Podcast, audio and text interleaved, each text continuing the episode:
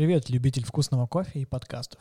Ты слушаешь подкаст «Кофе как два пальца». Я его неизменный ведущий Винокуров Артем. Прежде чем мы начнем выпуск, я хочу сказать спасибо всем, кто поддерживает проект репостами, лайками и прослушиваниями. Вас, моих любимых. Спасибо, что вы продолжаете это делать, а если не делали, то можете начать, мне будет приятно. У подкаста две части. Первая часть ознакомительная с Полиной и ее профессиональным путем, а вторая часть про, по большей части про новый проект Adept. Расширенные выпуски доступны для тех, кто поддерживает подкаст на Патреоне и Бусте и не дает мне голодать. Также я готовлю для подписчиков стикеры, дрип-пакеты и еще пару бонусов. Подключайтесь.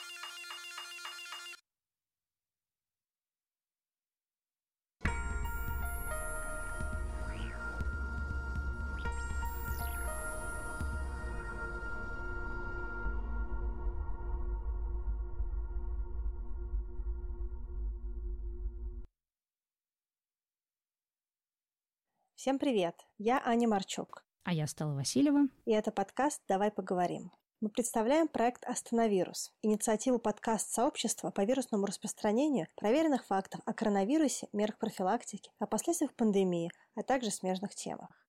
Все факты предоставлены авторитетными международными и российскими организациями, такими как ВОЗ, ООН, ЮНИСЕФ и тому подобными. Во время пандемии и изоляции очень сильно страдает малый бизнес, в частности кафе и рестораны. Вы можете зайти на сайт или инстаграм-страничку вашей любимой кофейни или ресторана и посмотреть, как можно поддержать их в это непростое время. Некоторые кафе теперь сделали свою собственную доставку. Это был Остановирус. Следите за развитием проекта на сайте остановирус.ру. Будьте здоровы!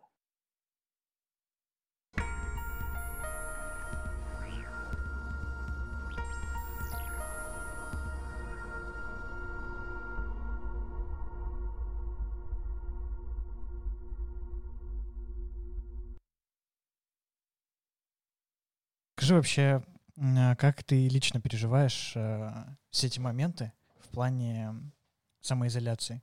Ну, если честно, я э, ну, немного схожу с ума от этого всего, потому что я никогда столько не сидела дома, и у меня вообще есть такое, наверное, страшное заболевание — трудоголизм. То есть я не могу останавливаться, и у меня очень много энергии, и когда мне приходит в голову какая-то идея, Артему собаку чешет. Меня переполняет энергия, в общем, и мне нужно как можно быстрее преобразовать ее в продукт. Я сразу встаю, всех поднимаю, э, устраиваю какую-то какой-то брейншторм постоянно там себе, своим партнерам, своим каким-то коллегам. Поэтому для меня это очень тяжело сидеть дома. Я сделала ремонт, перестановку, высадила кучу растений, но... Ты сделала ремонт, реально? Ну, небольшой, да. Ну, то есть, э, что это значит? Ну, то есть ты переклеила обои, перестелила ламинат? Ну, я ободрала обои, вон там, видишь, там были. Я э, постелила, я купила везде, постелила ковры, чтобы пол был теплый. Потом повесила полки, сделала гардеробную. А вот здесь вот, видишь, переделала рабочее место. То есть теперь у меня есть рабочее место. Оно раньше было в спальне, и я ни разу, вот я здесь живу три года, не работала, потому что оно в спальне. И там, когда заходишь в рабочее место-спальню, то не приходится Туда убирать. ты уже просто ложишься, и все, и у тебя Да. нет, у тебя нет рабочего Да. места. Ну, зато я очень сильно наладила взаимоотношения со своей собакой. Я чувствую, что у нас прям А у вас теперь- были какие-то сложности в отношениях? Да, да, были. У меня очень э, такая эксцентричная, эксцентричный пес, и он очень плохо себя вел, когда я им не занималась дома. А у меня не было времени, я прилетала домой, быстро занималась своей работой, и шла с ним гулять и ложилась спать. И потом утром шла с ним гулять уходила на работу. Сейчас а, мы спим вместе, мы постоянно чешемся, мы расчесываемся, там, примеряем разные костюмчики. Короче, я схожу с ума. Мы, мы делаем домашние, домашние лакомства для собак. Короче, это, если честно, это безумие. Если это продолжится, мне кажется, я сойду с ума.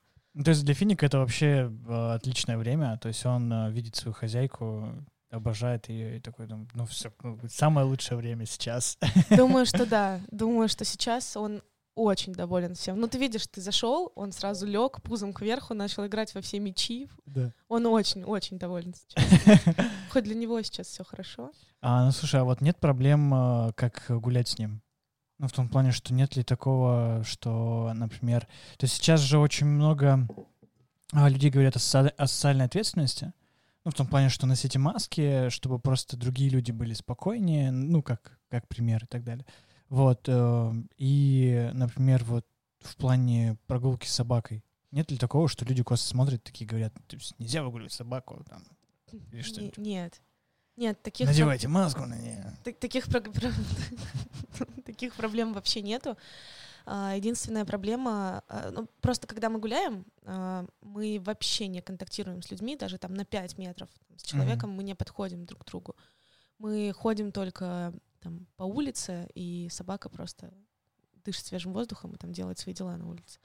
А никаких там стычек или проблем с людьми точно не было но э, проблема скорее с псом, потому что у меня пес э, такой породы, что это собаки для упряжек, это самоед, и э, этой собаке нужно в день проходить минимум 5 километров бегом.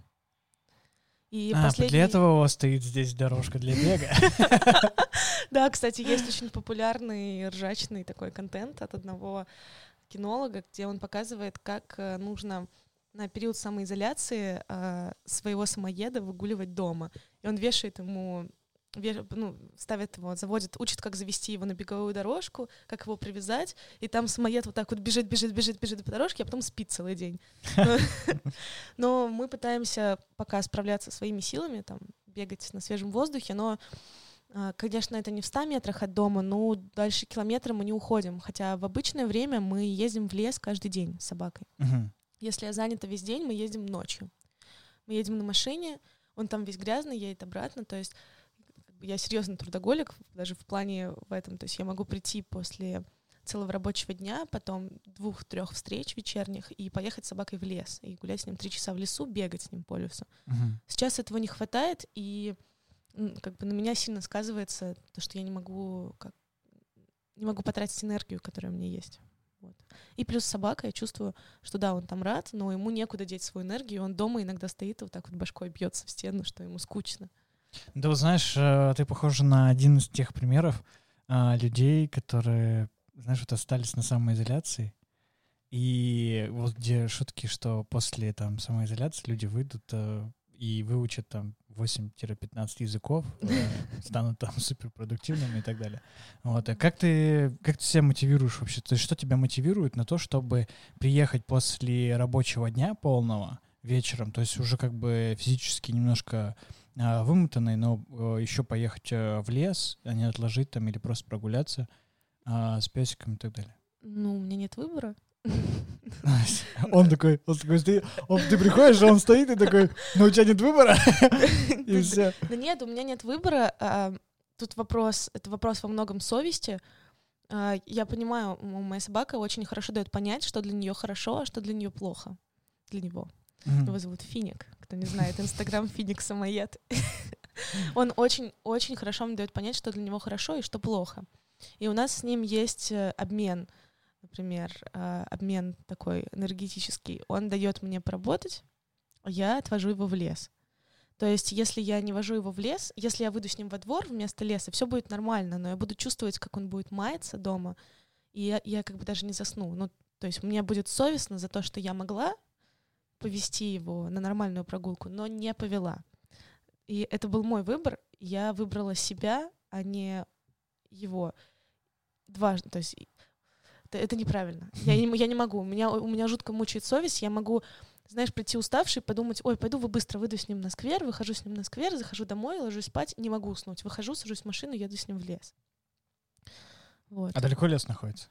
Нет, знаешь, э, ну, я живу... Где-то а, 100 км от Нет, нет, ну, я- Воронеж. Ну, прекрати. Я, называю лесом любой такой полесочек, скажем так, в черте города. А, мы с Фиником ездим а, в Нескучный сад а, в ту часть, которая на Ленинском проспекте. То есть там горы, и мы из Нескучного сада идем в сторону Воробьевых гор по такой, не знаю, навесной дороге деревянной. То есть мы идем просто среди леса, там почти нет э, людей в вечернее время. Сейчас, наверное, тем более.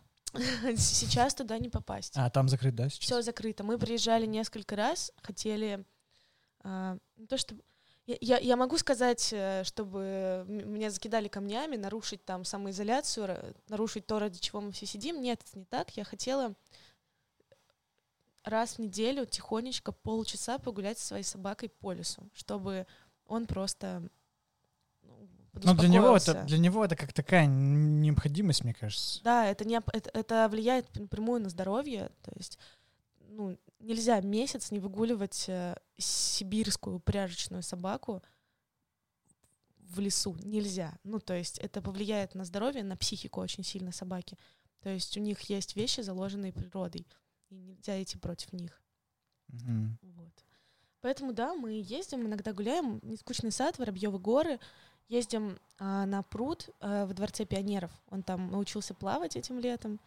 И еще мы иногда ездим в Коломенское. Это чуть дольше, но ему там очень нравится. И иногда ездим в Царицыно. Вот. Но еще иногда в обмен на это он сидит со мной в кофейнях. Хм. Сидит очень послушно, он либо садится рядом, либо ложится под стол, и если мне нужно поработать, я могу вплоть до четырех часов работать, он будет лежать под столом. То А он пьет кофе? Нет, Нет. а ты давала ему попробовать? он ест. Он ест кофе? Он ест кофе, он ест зернышки. Мы с ним ходим в человека-пароход почти каждое утро. Ну, через утро иногда. Мы живем рядышком. И ребята кормят его зернышками из бункера, чтобы он запрыгнул на стойку и понюхал их почесать. И он с удовольствием ест зернышки, но не, не пьет. Я ему пробовала давать и капучино, и флэт white, и вороночку, и там фильтр, аэропресс, ни- ничего не пьет. Мне неинтересно. Ну, нет. Может быть, еще начнет пить. А, а ты знаешь, с кофе у меня была смешная ситуация. Я, я так коротко расскажу. Фи- Мгм. Финик а, очень хорошо понимает, что такое кофе. Понимает, что это неотъемлемая часть нашей жизни. Он кугрейдер только среди собак. Он гавгрейдер. И однажды он у меня убежал. Он убежал, потому что мы часто ездим в трамваях. Он увидел подходящий трамвай и побежал, подумал, что мы на него спешим, и сорвался с поводка. И он забежал в трамвай и вышел э, на Шаболовке, там, где был кинотеатр «Алмаз», и понял, что он один. И знаешь, куда он пришел, чтобы меня там ждать? Человек-пароход. Не совсем, он не понял. Но он пришел в кофейню. Ну, Мгм. в любом случае, он пришел, причем в кофейню, где мы ни разу не были, он пришел в серф кофе в, начале Шаболовки. И сел там, и такой, типа, находите меня, ищите меня. Это было супер. То есть А я... у тебя, у тебя есть, э, ну то есть как ты его нашла? У тебя ошейник э, с GPS-датчиком? Или... Нет, я написала, ну, в Инстаграме, везде меня начали репостить. а, и знаешь, э, все кофейные там через одного человека точно знают друг друга. И кто-то из сотрудников того серф кофе увидел у кого-то в Инстаграме эту собаку, его прицепили к стойке, я за ним пришла. Мне написали в Инстаграм оттуда. Мгм. То есть, причем мы, ну, ни разу там не были. Это удивительно. А это часто ситуация? Ну, то есть он часто может принимать какие-то решения за тебя. И такой, ну мы спешим на трамвай. Но уже нет. Я- уже нет. Раньше было да. Когда он у меня только появился, он подумал, что он теперь он мой хозяин. Но, но нет. Мы с ним по- поговорили о его поведении, занимаемся воспитанием. Теперь нет. Семейная психология там. Да нет, нет. Ну, он вроде осознал, что он собака, а, а не полноправный, знаешь, член общества, человек. Но все равно мне много кто говорит, что он, конечно, обнаглевший, затисканный пес кофейный. У него столько славы, мне кажется. Он в кофейной индустрии Да известный. ладно. Да нет. Парень, я на самом деле пришел у него брать подкаст. Извини, мне уйти. Да, можешь позвать Финика, пожалуйста, чтобы он сел. Блин. Сейчас. Вот, такие дела. А, Ну, слушай, давай тогда расскажем а, в начале про конкурс, чтобы потом а, не терзать слушателей. А у тебя есть э, тайм-коды А, Тайм-коды? в подкастах? Но ф- не всегда. Точнее, нет. Ну вот, давай сделаем... Давайте это будет бонус для тех, кто дослушал. Да, мы сейчас будем говорить про кофе с Артемом, а не уже не про собаку, про которую, может, никто и не хотел слушать. Мы будем говорить про новый проект кофейный, э, частью которого я являюсь. Называется «Адепт». Это наша Но Я о нем сейчас буду рас- расспрашивать конкретно. Да, я, я даже не буду рассказывать, да, просто расскажу, что у нас есть пачка Кении а, из этого проекта. В общем, мы готовы ее разыграть, да? Да, мы готовы, мы готовы разыграть эту пачку Кении. Так, у нас надо рассказать условия, да? Да, надо рассказать условия. Условия будут такие, когда выйдет подкаст а, у Артема, я обязательно опубликую. Ну, они уже, они уже слушают. э, А, ну, то вышел? есть, да, он уже Вышел вышел, подкаст. получается. У нас вышел подкаст. А, Я сейчас э, я его послушаю, а, я из будущего, и сделаю пост а, в инстаграме adeptcoffee.me. И этот пост будет с подробностями, как выиграть пачку нашей Кении. Вот. Все, какая-то особая Кения? Или, ну, что-то... А, особое. Это Особое. Кения Мукурвини. А, что я вам могу рассказать? Это отличная Кения, которую мы выбирали среди всех э, доступных для выбора Кений, и мы ее выбрали, опираясь на собственный ку- вкус и аромат. Отлично. В общем, всем, всем пробовать. Оки-доки. Небольшая перебивочка. Как я тут... Какую кнопку? Вроде вот. Это Перебивочка? Пускай будет она. Нет? Ладно. А, смотри, прежде чем а, мы перейдем к рассказу о проекте Адепт, давай сначала познакомимся с слушателями именно тебя и твою историю. Расскажи, пожалуйста, с чего ты начала заниматься кофе? И как ты пришла в эту индустрию? Можно? Начинай. Я, я попробую не очень долго. А, Я занимаюсь кофе уже 7 примерно, примерно 7 лет. А, Начала я, когда я еще училась в старших классах школы. А, Тогда еще во мне проснулась гиперактивность и трудоголизм, и я не могла просто учиться.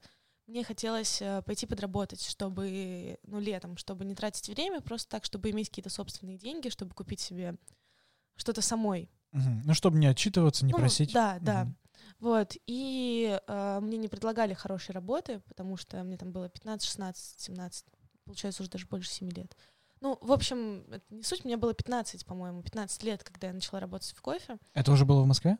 Да, это уже да. было в То есть, Москве. а ты сама из Москвы? А, я сама родилась в Калининграде. Потом я жила в Екатеринбурге. Екатеринбург! Екатеринбург. А, Потом я переехала в Москву. А, Дело в том, что мой отец, он футболист, и сейчас уже тренер, и он тренировал, э, нет, он играл в Балтике, в Калининграде, а потом то ли тренировал, то ли играл за Урал. Ура! Урал! Ну, и мы переезжали, мы с мамой как бы переезжали за папой, а потом мы решили, что нам нужно, ну, мы не можем так ездить, и нам нужно где-то остановиться, и мы решили остановиться с мамой в Москве. То есть выросла я уже в Москве, и в школу ходила я тоже в Москве. А сколько тебе лет было, то есть, когда вы переехали уже сюда? Наверное, может быть, 8. Мгм. Ну, то есть, как бы всю осознанную как бы, жизнь ты уже пробыла в Москве. Да, да, да. Всю осознанную жизнь я была в Москве. Я выросла в прекрасном районе на Воробьевых горах. Просто А ты можешь сказать, что ты знаешь Москву вдоль и поперек? Ну, в пределах, э, как минимум, ТТК. Мне кажется, что да, даже в пределах почти что МКАДа. Мгм. Я, я могу сказать, что я То есть ты хорошо... легко ориентируешься достаточно в пространстве. То есть если тебе скажут улицу, ты можешь э, сориентироваться. Ну, наверное, с вероятностью 85% я скажу, где она будет. Потому что Мгм. я же э, как- как-то велосипедистка, и мне приходится запоминать пункт А и пункт Б, и чтобы не ехать с телефоном в руках, э, пользоваться собственным там мэппингом, чтобы найти точку Б. Так вот, а, не- А ты прошла тест на москвичку. На москвичке. ура, е! На 85%. Ну, Блин, ну, можешь меня про Екатеринбург? Я, в Екатеринбурге, кстати, жила на Уралмаше. Я знаю, что это, ну, такой, типа, страшный. Да не, на самом деле это преувеличено. Ну, Потому что я всю жизнь э, там жил, и там все в порядке. ну да. Если не выходить из дома, то все отлично. Да нет, я выходила и гуляла, там вроде ничего. Но я там была в последний раз лет пять назад. но- Нет, там же э, этот э, район просто славится тем, что там происходило в 90-е. И все, все, все те ребята, которые шумели там в 90-е, они все лежат на северном кладбище. Просто вот все. Ну, получается, что я тоже жила там в 90-е. Там и как бы поэтому, видимо, запомнила, что возможно. наш район чем-то славен, нехорошим. Вот, но как бы мое детство прошло скорее не на Уралмаше, а на футбольном поле э, футбольного клуба «Урал», поэтому это было интереснее, наверное, чем событие. Так что меня, меня там запускали бегать, пинать мячик со всеми. Во время Мелко. игры. Во Блин, ну Ну, да. иди побегай там, доченька. Иди, иди, да, у нас замена. Да, да. Кто пустил ребенка?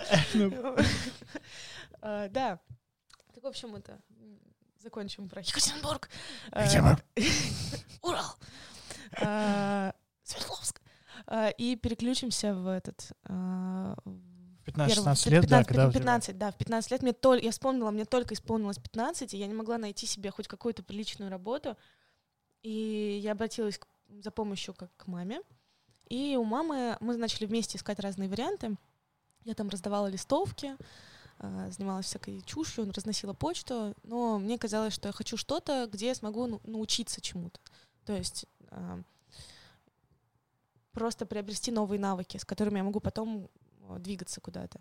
Я не хотела идти там в Макдональдс, хотя там наверняка были бы новые навыки тоже. Мне хотелось что-то другое. И а, у моей мамы оказалась подруга, территориальный управляющий сети кофейной шоколадницы. Ага. Вот. И она смогла, я не скажу, кто это, но она смогла э, как бы там написать, что мне не 15, и они взяли меня работать на бар. А там берут э, вообще бариста, барменов с 18 лет, потому что они работают с, э, с алкоголем. Мгм. Потому что почти э, сотрудник шоколадницы это универсальный э, боец, и он может быть без его согласия переставлен на другую точку. И на какой-то точке есть алкоголь, а на какой-то нет. И там все, вся конструкция барной стойки такая, что если ты проснешься завтра и тебе скажут ехать э, в шоколадницу в Бирюлево, то ты поедешь туда, и тебе не нужен будет никто, чтобы отдавать напитки. То есть ты сразу зайдешь и начнешь работать. То, что универсальные, да, э, ну, барные стойки все. Да. И, например, если какао стоит в одном месте, то во всех точках какао будет стоять на этом месте. И а, там, там было странно, но я там научилась очень классным вещам, которые мне там по сей день, а, скажем, я... Передвигаться по городу, например, быстро. Из одной точки в другую. Но, это супер э, скорость, и не говорю о качестве, это скорость, это первые навыки, и это еще и а, как раз, а, не знаю, как это грамотно назвать, а, когда ты что-то создаешь, тебе нужно сразу планировать создание проекта так, как будто он в тысячу раз больше, чем у тебя есть. То есть э, ты не должен потом возвращаться в начало и исправлять свои ошибки. То есть если ты создаешь э, кофейню, тебе нужно ее создавать как сеть. То есть все правила должны быть до того, как что-то начнет работать. Ну, То есть, э, да, например, что а, ты не можешь... э, Пускать собаку за стойку. ну да, то есть Нет, ну, знаешь, типа, давайте вот сейчас пустим, но когда у нас будет сеть, мы не будем пускать. Да, да, вот это исключено. Да, то есть именно э, подбирать стандарты таким образом, чтобы это легко масштабировалось. Да, да, то есть э, ты должен э, сводить к минимуму уп- там, управление и с- э, сразу формулировать максимально запрос э, к своему сотруднику. То есть сотрудник, э, мне кажется, во многих кофейнях, там, сотрудники в Москве или в России, они не всегда понимают, э, вот там, по моему опыту общения, что от них хочет работодатель или их начальник. И кто-то может, они могут быть друг другом недовольны, а, но вся проблема, на мой взгляд, в запросе первоначальном. То есть э, как он сформулирован.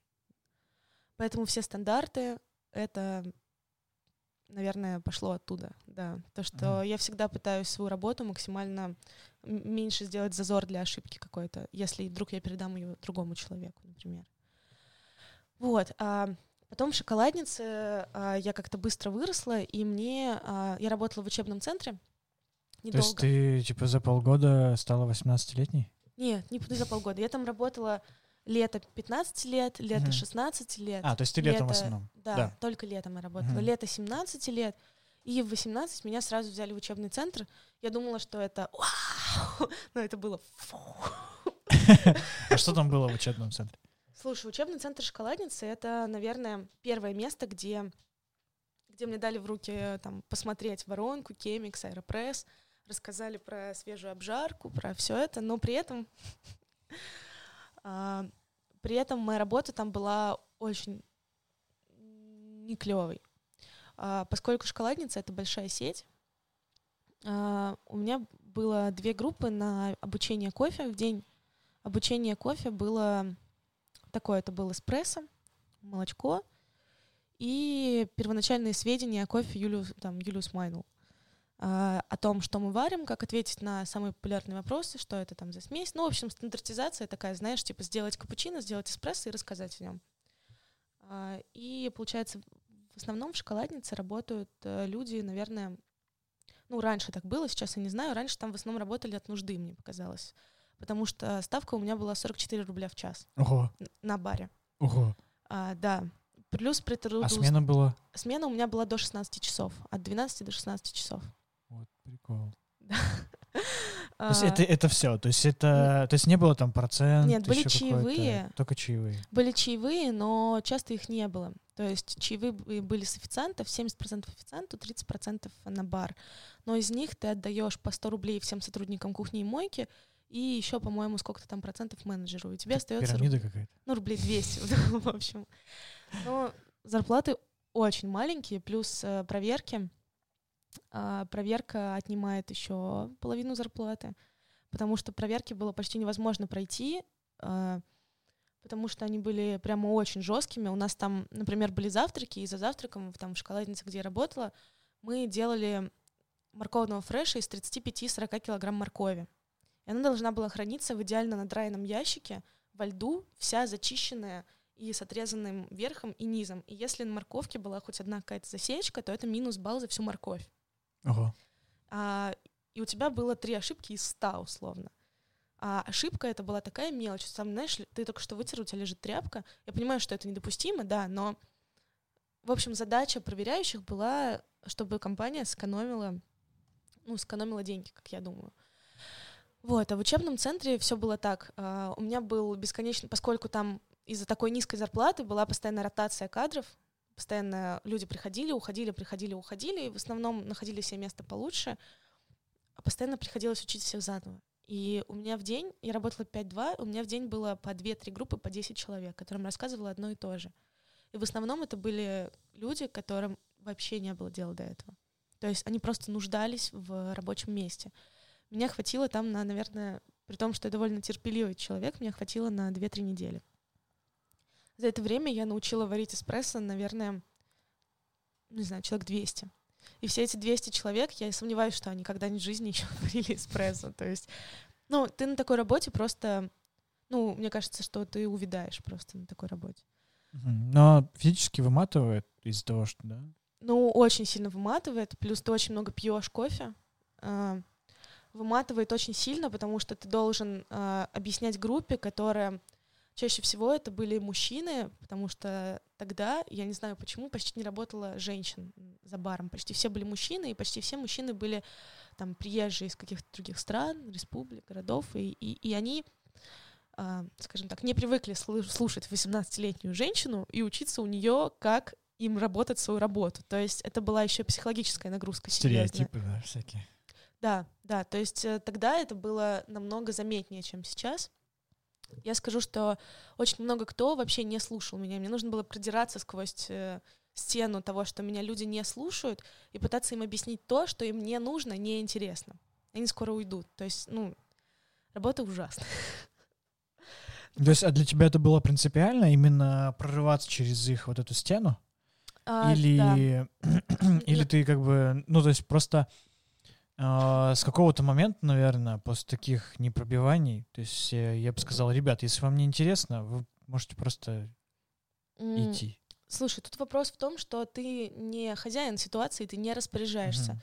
Твое, э, твое поведение, а, твое поведение зависит, наберет ли компания сотрудников.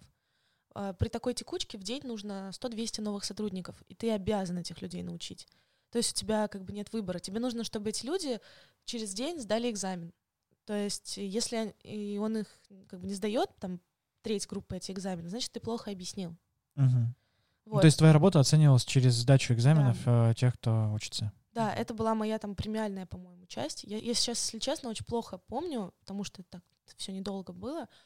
А, у меня там была ставка около, наверное, 100 рублей в час. А, часовая или 200, или 150. Ну, в общем, больше, сильно больше, но часов было меньше. И плюс, э, наверное, процентов 60 от моей зарплаты это было, были результаты экзаменов. Вот. Это было, в общем, ужасно. Ну и потом оттуда все про шоколадницу, все. Как скажешь. Ну, Ну, ну, слушай, помимо того, что, кстати, столько, ну, наверное, странного сказала про шоколадницу, я знаю, что, во-первых, сейчас там дела совсем по-другому обстоят. А, не знаю как, но знаю, что по-другому. Ну, и из хорошего в шоколаднице я научилась э, перв- первоначальным сведениям о кофе. И научилась работе в большой команде, когда есть э, большой команде как бы ресторана, кафе полного цикла. Потому что нигде у меня больше не было такого опыта. А, Если там я буду управлять а, рестораном, например, то есть это, это, наверное, первоначальные сведения о менеджменте, то есть о менеджменте, об управлении, Мгм. потому что тренинги об этом для менеджеров по обучению были обязательными, они были довольно полезными. Вот. Ну и плюс опыт, так что это было не лишним. Ну и тогда, когда 15, 16, 17 лет летом, для меня это было вау! Типа, я выхожу, варю кофе, отдаю напитки. Знаешь, это было класс. Ну и, и можно было пить кофе, это было круто. А как э, твои родители относились э, тогда к, э, к твоему роду деятельности и как относятся сейчас? А, мои родители вообще не пьют кофе. Вообще ни в каком То есть виде. не, в- не растворимый, не Никакой, зерновой? никакой. Да. А Но сейчас тоже не пьют? сейчас тоже не пьют. Но а они... почему? То есть у них есть какой-то... Они пьют чай. А, ну то есть мы чайная страна. Да, да, Мы они пьют чай, и им, им просто ну, не нравится. Мой папа может выпить иногда раф. Мгм. Моя мама говорит, что кофе, ну, ей вообще не заходит. А, и, слушай, они всегда как бы меня во всем поддерживают, и нету такого, что ты занимаешься кофе, мы не любим кофе, не занимайся. Нет. Не, просто есть же как бы распространенный такой момент, что э, у старшего поколения, но у моих родителей точно так и такое есть, что типа это временная работа, работа с кофе в любом. То есть у них это вот нажимать на кнопку, это временно. То есть это никакого твоего умственной деятельности не занимает, и когда ты найдешь нормальную работу. То есть вот. М. У меня никогда Такого не такого было. не было, как минимум, потому что у меня мама видела, что я очень э, э, целеустремленный ребенок, и э, она видела, как что как только, только мне исполнилось там 18 лет, меня как-то повысили на работе, и потом в 20 э, в 22 или в 22 года у меня появилась собственная кофейня как бы, наверняка ты знаешь, которая была. И моя мама поняла, что я не как бы не бариста, я просто а, кофе это а, то, в чем я разбираюсь, в чем я могу, что я могу монетизировать.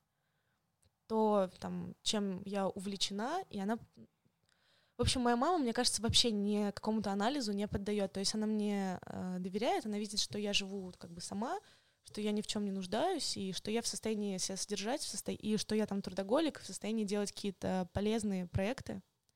Я думаю, что она приходила ко мне в кофейню, пила там чай и видела, как заходят э, люди, и что они идут, им интересно, они пьют, ну, видела, что все хорошо. Поэтому такая тема никогда не поднималась даже. Мгм. Даже когда я работала в шоколаднице, наоборот, моя мама очень гордилась, что мне 15 лет, и у меня вот такая временная работа, потому что у многих ее друзей, э, у детей в 30 лет была такая работа. Я не говорю, что это плохо, просто, ну, это достижение, я считаю, до 15-летнего человека, там, ребенка. Ну да, я в 15 лет э, раздавал э, листовки. Ну, я тоже. Ну, знаешь, иногда сотрудников шоколадницы отправляли на улицу раздавать листовки. А, ну я вроде видел такое, да. А, так, в общем, после шоколадницы была небольшая сеть а, небольшая сеть э, кофе, работа, кофеин, работающий на камере обскура. Не знаю, называть или не называть, наверное, это не важно. Не важно. Ну да, у них было две кофейни. а, В эту, одна кофейня была возле дома Ани Шхватовой. Она туда ходила, и она со мной потом познакомилась.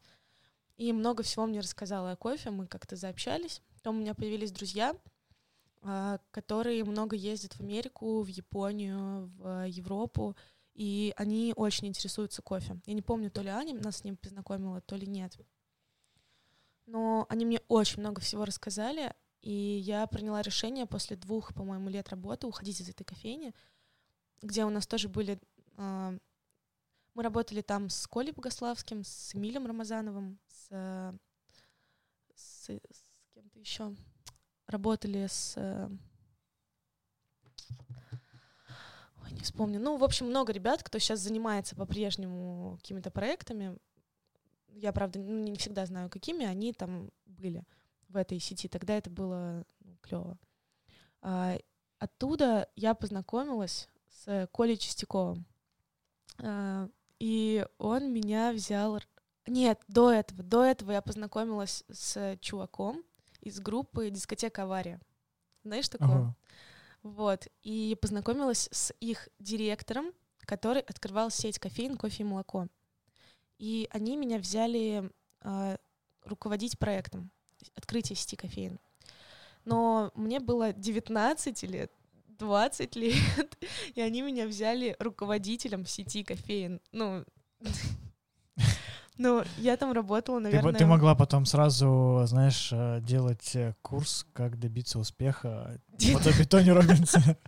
Ты ты знаешь, типа, тебе 19, ты все еще не директор сети кофеин. Да, да, это было очень странно. Они мне дали очень много полномочий и заслали меня на несколько онлайн-курсов по финансовым каким-то там делам. Я была мечтательным подростком. Я училась на журфаке РУДН. Я его закончила, кстати, да. Я закончила журфак. А А, по, по специальности? а, я...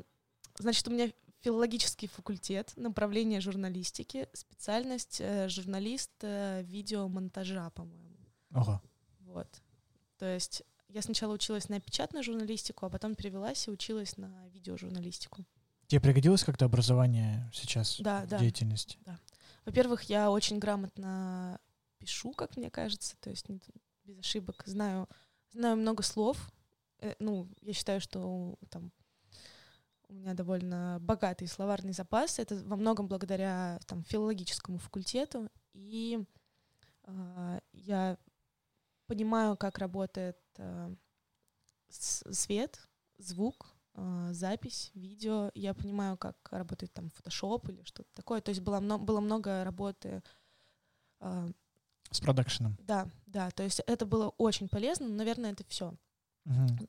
Но это было здорово. Ну и, и плюс я очень под конец школы увлекалась э, русской литературой классической. И, а, наверное, на первом курсе я просто... ну, это была моя отдушина, потому что у нас было очень много литературы, и я получила прямо удовольствие.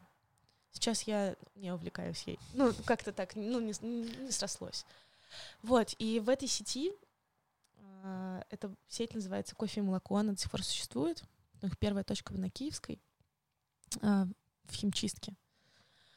А, Я не, не смогла ей руководить, потому что я считаю, что это было ну, странно со всех сторон. Я не смогла ей руководить, потому что в 19 лет ты не можешь быть директором сети, заниматься бухгалтерией, финансами, заниматься кассами, договорами, поставщиками, всем. То есть у меня просто все сыпалось из рук, и я приняла решение уйти. То есть именно недостаток опыта, да? Да. играет? Да.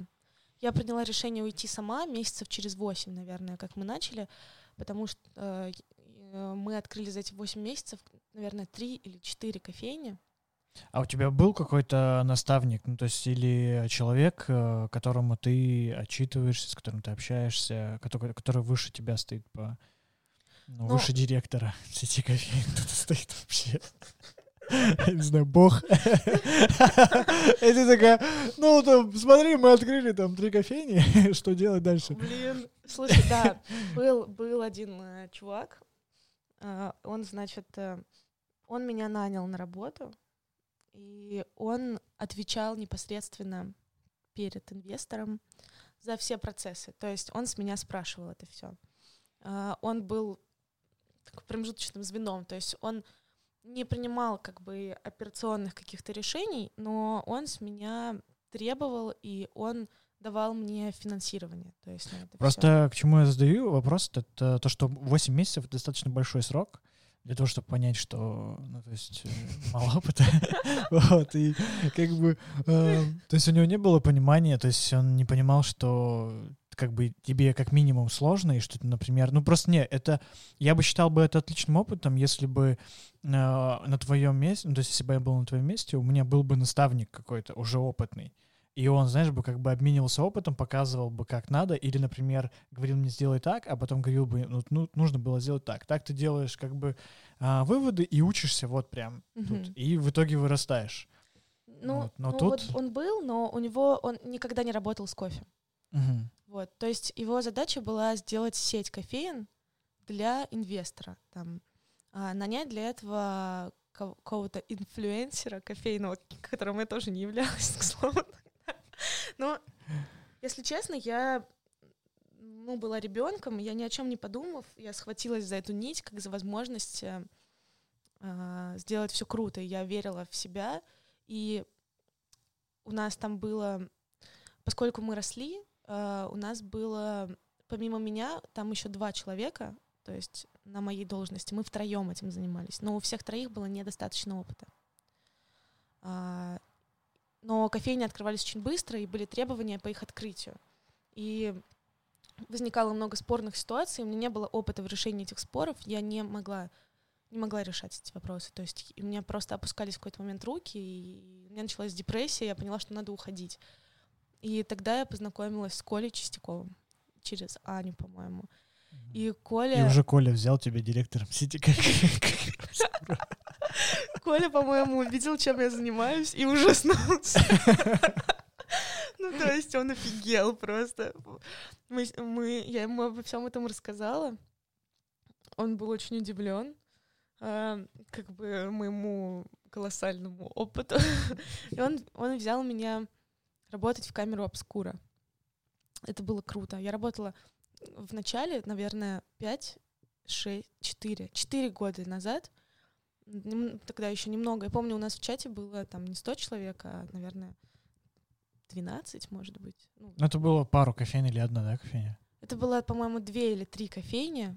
Ну и плюс была обжарка. Я в первый раз в жизни, а, когда я работала до, э- до того, как я управляла этой сетью, я работала в другом месте, а, там, где я в первый раз с Specialty Coffee вообще работала. Там у нас был обжарщиком была камера обскура, и а, для меня это были просто типа боги, потому что а, наши мои коллеги и руководители так отзывались об этом кофе.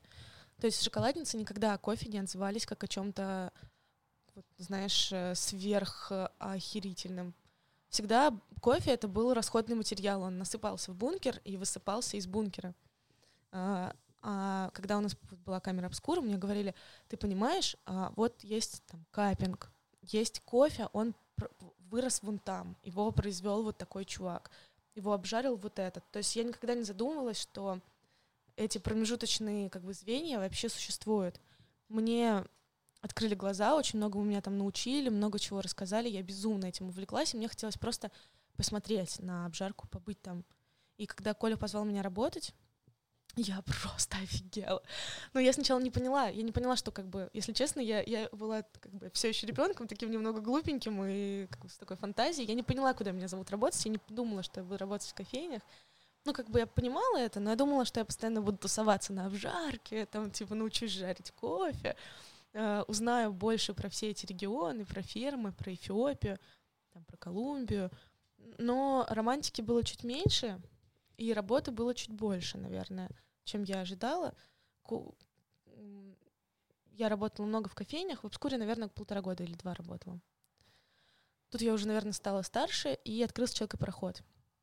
Э, и я очень хотела пойти туда работать, потому что я увидела там э, кофе, увлеченность уровня камеры обскура даже выше, организованность уровня там шоколадницы даже выше. То есть я видела, что все стоит под рукой, супертехнологичность, э, то есть ничего лишнего, потому что для меня в обскуре было немного-много лишнего за стойкой. Не знаю, как это объяснить, но... А ты могла проявлять инициативность, ну, в том плане, что что-то менять, предлагать какие-то решения? Наверное, нет, в обскуре не могла, потому что а, у меня развился какой-то комплекс после предыдущей работы, что мои решения, они, мои предложения плохие. То есть э, я видела, как э, я, у меня все валится из рук, и у, у меня был период, когда мне нужно было это пережить, и я хотела чуть-чуть поработать по чужим правилам. То есть не создавать своих правил, и у меня не было сил на это. И я просто работала на том, что было. И э, в обскуре для меня было многовато предметов за стойкой, многовато действий, чтобы сварить кофе, но я не, не могла этим сама заниматься. То есть у меня не было сил. А в чипе все это сделал Коля, и он сделал это великолепно. И я так хотела пойти стать частью того, но он меня не взял. А, хотя мы тогда с Колей уже были, ну, типа, друганами. Вообще мы друганы. Ну, мы уже давно не работаем вместе, но мы друганы. Вот. А, значит, я очень его люблю, конечно, он звездочка. А, он э, не взял меня работать, я очень обиделась. Потому что мне казалось тогда, что я крутая, потому что я уже была директором сети. Ну, ну и плюс... Ты бы а, позвонила ему ночью так и сказала бы, слушай, ты знаешь, кого не взял? Ты не взял директора сети. Ну да. Мне казалось, что очень крутая, но Коля мне говорил, что я не крутая. И мне надо учиться, и я решила... А, я решила, что все, а, как-то в меня все снова вдохнулось, вдохнулась инициатива, и я решила, что 20 лет я сама могу э, иметь свой проект без денег, без, без там инвесторов. Я просто могу взять и сделать все сама и быть как бы примером и сама гордиться тем, что у меня есть. И я осталась работать в камере обскура и открыла чайку первую. Ты был, по-моему, там это. Да. Да.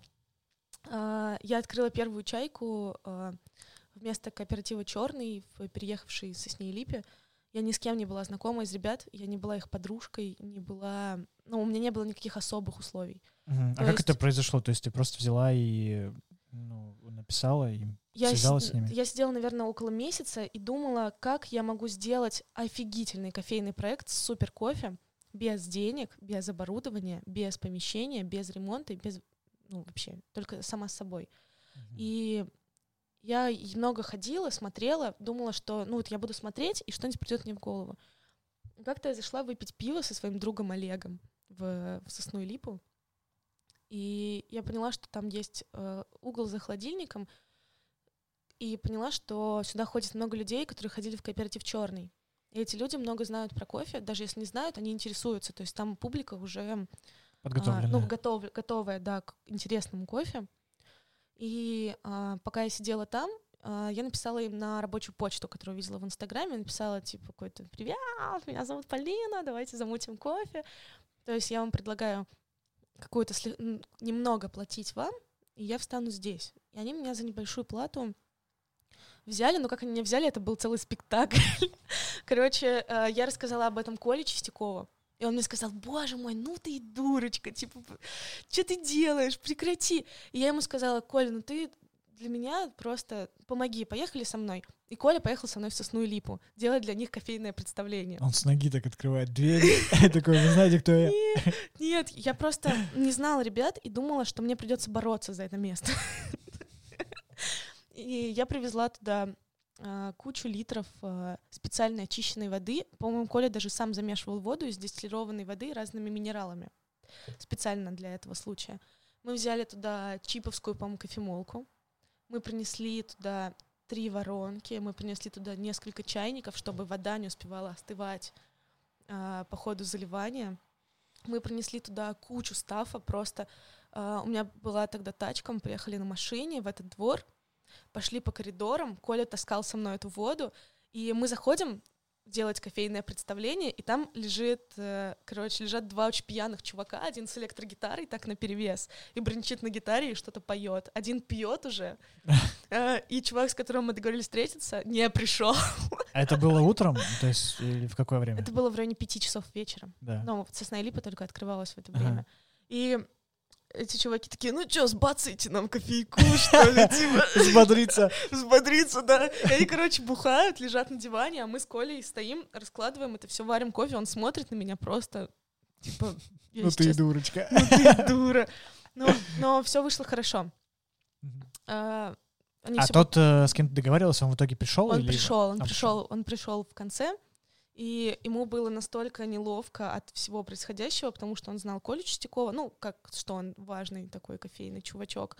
Он знал а, как бы обскуру, и, наверное, ему стало так неловко, а может быть, мы были так хороши, что он сказал, что все, я могу, я могу приезжать. Но когда я обо всем договорилась и приехала туда в первый раз с своими вещами, меня снова никто не ждал. Там был очень пьяный чувак, который сказал, что он меня не знает, и что, типа... Ну, и мне пришлось делать, ну, самой заходить в незнакомое место, осматриваться, э, самой понимать, куда мне там что поставить, самой искать, кто мне прикрутит полки. Ну, мы там ничего не запрещали, но и никто мне не помогал. Ну, потом мы подружились с ребятами, и они уже стали как бы... Я стала там неотъемлемой частью их берлоги, но вначале я была сама по себе, и мы почти не общались, и мне было сложно с ними. То есть я, я не пила столько, ну, как бы сколько Мгм. они. И во многом у меня был довольно дорогой кофе, я продавала его очень мало, и многие, кто приходил ко мне, они не понимали, что здесь происходит. Ну, многие понимали, кто ходил в черный, например. Вот. И а, Коля сказал, что у меня здесь ничего не получится, по-моему. Но потом, когда у меня получилось, он, мне кажется, изменил мнение сильно обо мне, либо он дал мне понять об этом, чтобы я почувствовала себя увереннее. И я поняла, что это то, с чего нужно было начинать управление. Нужно было научиться структурировать все и делать сначала, даже в небольшом проекте. И я работала тогда в 7.30 утра у меня начиналась смена в э, камере обскура. В 15.30 она заканчивалась на Дубининской. Я садилась в трамвай, в 16 я приезжала в Сосну и Липу, открывала там чайку и закрывала где-то в 23.30. И ехала обратно на трамвай домой. Ложилась спать там, в полвторого, и в 7.30 снова была на смене. Я работала, чтобы закупать кофе в чайку, ну и на продукты. Ну, было очень круто. Так, наверное, прошло полгода, и потом я стала немного зарабатывать с э, чайки, ну, знаешь, только на себя. И я решила уйти из э, обскуры, и тогда я снова попросила Колю взять меня в пароход. И он не взял меня. А ты такая, в смысле? Да, я- я, была уверена, что все будет нормально. Я такая, типа, в смысле? Ну, мы уже, типа, супер друганы. Мы там... Но ты сказала, что ты была директором сети. Ну, во второй раз. Я, я- я- я была директором сети, а еще я владелец успешной кофейни на Покровке. Но ему это было не важно, он снова меня не взял. А, а, а потом прошло, наверное, еще месяца четыре, он меня взял. Я, я спросила еще раз, он сказал, ну ладно. И он меня взял, это было очень круто, и я работала в проходе, все мне очень нравилось, все было очень круто, все ребята очень крутые. А, работа хорошо шла. Ну, вообще даже нечего рассказывать, все было настолько хорошо, что даже скучно. Ну, то есть я работала за стойкой, а, работала хорошо, давала хорошие напитки. Все. Потом все стало как-то грустно с чайкой. а, сил на нее не хватало, людей стало приходить как будто немного меньше. а, и мы с Колей сильно сместились в сторону а, совместных индивидуальных сессий. Мы завозили какой-то редкий кофе, какие-то гейши, там вушвуши, которого нигде не продавался в Москве. Мы его отдельно жарили и делали индивидуальные сеты для, ну, по предзаказу. То есть встречались в каких-то локациях с людьми и заваривали им кофе. Потом э, к нам присоединился шеф-повар э, ресторана «Деликатесен» и кафе «Юность» Иван Шишкин и делал закусочки. И мы продавали типа билетики на сетики. Вот. Ну, и как-то это все так интересно стало, что часть аудитории чайки перешла на эти сеты и перестала ходить в чайку. А там так было мало. И там началась какая-то совсем садомия, то есть э, бар перешел в технобар. Ну, ну, я не знаю, как это объяснить. Если раньше там просто были тихие посиделки под хорошую музыку с друзьями, то начались бесконечные вечеринки. Я думаю, что это потому, что э, пришел новый, э, пришла новая музыка, новый диджей, новые актуальные какие-то ритмы и мелодии, и э, стало много громкой музыки, и я тоже устала и решила уехать оттуда. Вот. А, что еще рассказать? Я оттуда ушла и стала работать в проходе. Уже очень долго, да, это все рассказывать. Я стала работать в проходе, и все было хорошо, а потом из прохода я тоже ушла. А, зачем? Зачем? А, чтобы чайку открывать во второй раз. Uh-huh. Ну, мы открыли полноценную кофейню с кухней, с типа с баром, а, с... То есть это тоже была во второй раз, это была да. уже тоже твоя инициатива, ты захотела уже полноценную кофейню. Себе. Да, да. А, у меня там менялся партнер сначала один, потом другой. А, что-то не срослось. Наверное, а, не получилось открыть такую кофейню, которую хотелось бы, и через год мы ее закрыли. Вот, к сожалению, не получилось. Но, возможно, мы еще откроем заново, то есть э, тут я даже не знаю. Это было сложное решение, ну то есть вы проанализировали и поняли, что. Да, это было очень сложное решение, э, но это была моя мечта. И так я об этом очень коротко, потому что мне сложно об этом говорить. Это была моя там мечта, супер идея, которую я вынашивала там какие-то годы, и я как бы копила долго деньги на это и копила какой-то опыт, набирала знаний, и мы там все открыли и и закрыли. Ну, было здорово. Спасибо ребятам, которые ходили. Спасибо тем, кто поддерживали. Многие давали очень хорошие отзывы э, о месте. Почти не было там плохих, но не срослось. Mm. Вот, не срослось. И сейчас я занимаюсь другим проектом. А это, ну, то есть не срослось э, по причине просто, ну, каких-то отношений в, в плане с партнерами или еще с чем-то?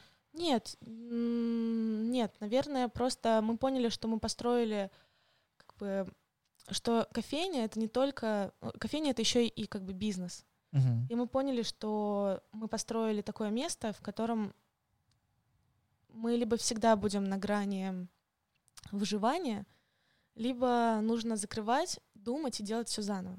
И я понимала, что ну, я долго тянула, нес, ну, там, несколько месяцев тянула, и Потом я поняла, что, ну, исходя из тех э, знаний о финансах и экономи- экономических всяких штучках, мы не будем здесь зарабатывать деньги. То есть я поняла, что мы дошли до предела в этом месте, предела, и выше него там уже мы, больше мы не, не сможем э, зарабатывать в этом месте.